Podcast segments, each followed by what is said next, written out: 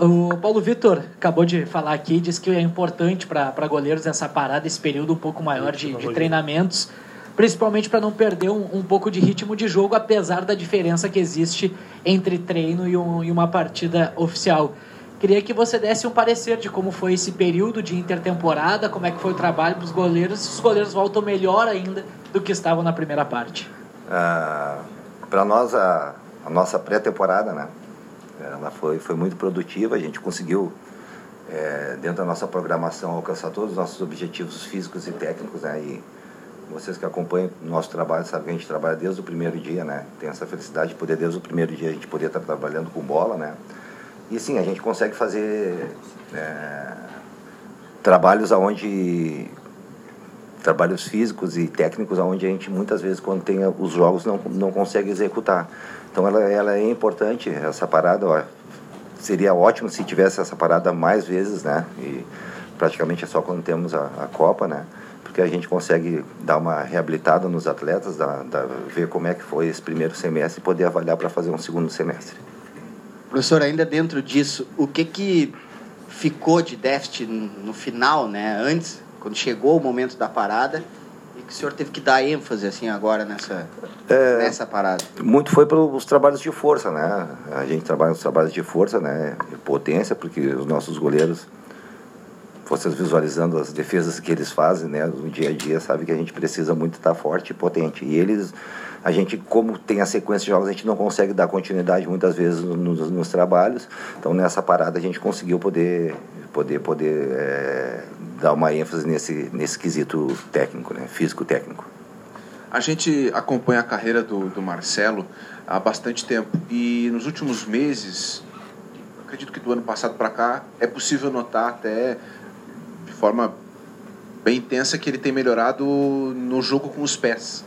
Que tipo de trabalho é feito para ter esse resultado e esse resultado ajuda também o tipo de modelo de jogo que o Grêmio usa, né? da posse, o goleiro dando mais opção também?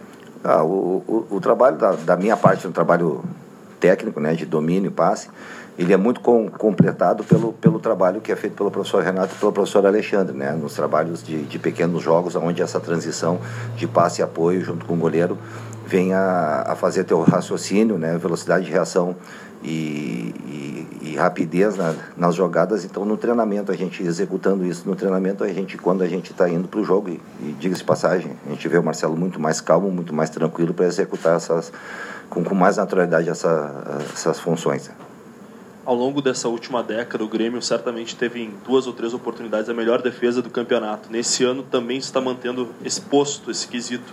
Quanto passa pelo trabalho e pela dedicação dos goleiros que trabalham já no clube. Paulo Vitor, por exemplo, está um ano, o Bruno Gracia duas, três temporadas, o Groy então nem se fala. Quanto passa também pela continuidade desses goleiros e do sistema defensivo? É, eu vejo do o quesito de defesa menos, menos vazada, né? E isso aí é um ganho de, de, de, de, toda a equipe, né? Nossa marcação começa lá na frente, né? Começa com o pessoal que está lá na frente e, e quando, a bola, quando a bola chega, a gente sempre sabe que a última linha de defesa é o nosso goleiro e o nosso goleiro tem que estar preparado para isso. Então a gente fica feliz por, por ele estar podendo estar dando essa contribuição, né? Até volta a dizer, a gente terminou esse primeiro semestre muito feliz com tudo que aconteceu. O Marcelo conseguiu bater até o próprio recorde, que foi nove jogos sem, sem sofrer gols defesa menos vazada, eu acho que os goleiros vêm, vêm correspondendo à grandeza do clube. A gente vem, vem sempre trabalhando para poder dar, dar aquela condição para a nossa equipe estar tá atuando da melhor maneira possível e para a nossa equipe atuar da maneira, maneira, melhor maneira possível com tranquilidade, os goleiros têm que fazer a sua parte e, e vem fazendo. O Léo ele foi cedido por empréstimo para um time de Portugal. O quanto que a comissão técnica espera que ele até mesmo se retornar para o clube retorne com mais experiência, mais minutos, ou também um pouco do futebol europeu, que é um estilo diferente em relação ao que a gente vê aqui no futebol brasileiro? Olha, o Léo é um menino de, de grande qualidade, né? E eu acho que vai ser muito importante para o desenvolvimento dele essa, essa, essa nova como é que posso dizer, essa, essa, essa nova experiência né, para ele. Né, e eu tenho certeza que isso só vai agregar muito para a condição dele como, como atleta e tenho certeza que o, quando ele retornar, ele vai retornar muito mais preparado. Professor, queria que você fizesse uma análise do que tu viu nessa Copa do Mundo. Uh, das atuações dos goleiros, seja o goleiro da seleção brasileira, qual foi o principal goleiro que tu viu atuar nessa Copa do Mundo. E o Marcelo Groy disse que ainda tem aquela esperança para daqui quatro anos ser um dos goleiros da seleção. Tu que conhece tão bem o Marcelo Groy, ele consegue permanecer nesse alto nível que ele tem hoje por mais quatro temporadas? Eu posso te dizer que, que até por mais temporadas. Né? O Marcelo é um atleta, atleta, se cuida, cara extremamente profissional, né?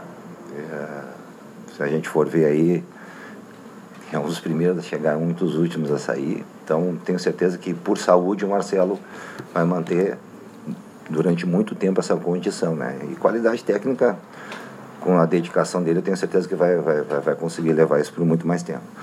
Da, dos goleiros da, da, da, da, Copa do Mundo, que eu particularmente gostei muito do, do Courtois, né? Que foi, acho que foi um goleiro que, que foi mais exigido. Né? A gente teve grandes goleiros na Copa que acabaram não, não sendo tão exigidos. O próprio Alisson, que nossa defesa foi muito segura, não foi tão exigido, né? Uh, gostei muito do goleiro da Croácia, que, que vem fazendo uma, uma grande competição. E o goleiro da França também não, não chegou a ser muito exigido, né? Mas quando foi, né, também deu conta do recado.